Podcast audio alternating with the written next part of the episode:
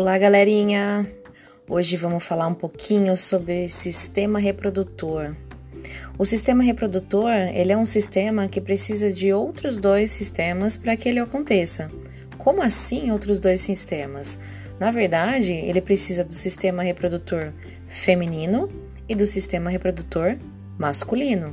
Nós precisamos então que tenha essa união de dois sistemas distintos para que o objetivo final do sistema reprodutor como um todo aconteça, que é reproduzir um novo ser. Então, para que isso aconteça, mesmo sendo dois sistemas distintos, nós temos algumas coisas que acontecem em comum nos dois sistemas, seja ele o reprodutor feminino ou o reprodutor masculino. Quais são essas particularidades aí que a gente pode encontrar nos dois sistemas? Nós temos uma cascata hormonal de ativação que começa ali no eixo hormonal hipotalâmico hipofisário com a liberação de dois hormônios, FSH e LH.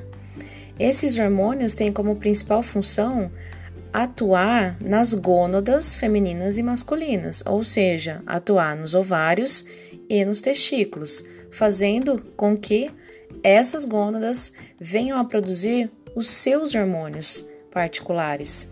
Então, isso é uma similaridade que a gente encontra entre esses dois sistemas.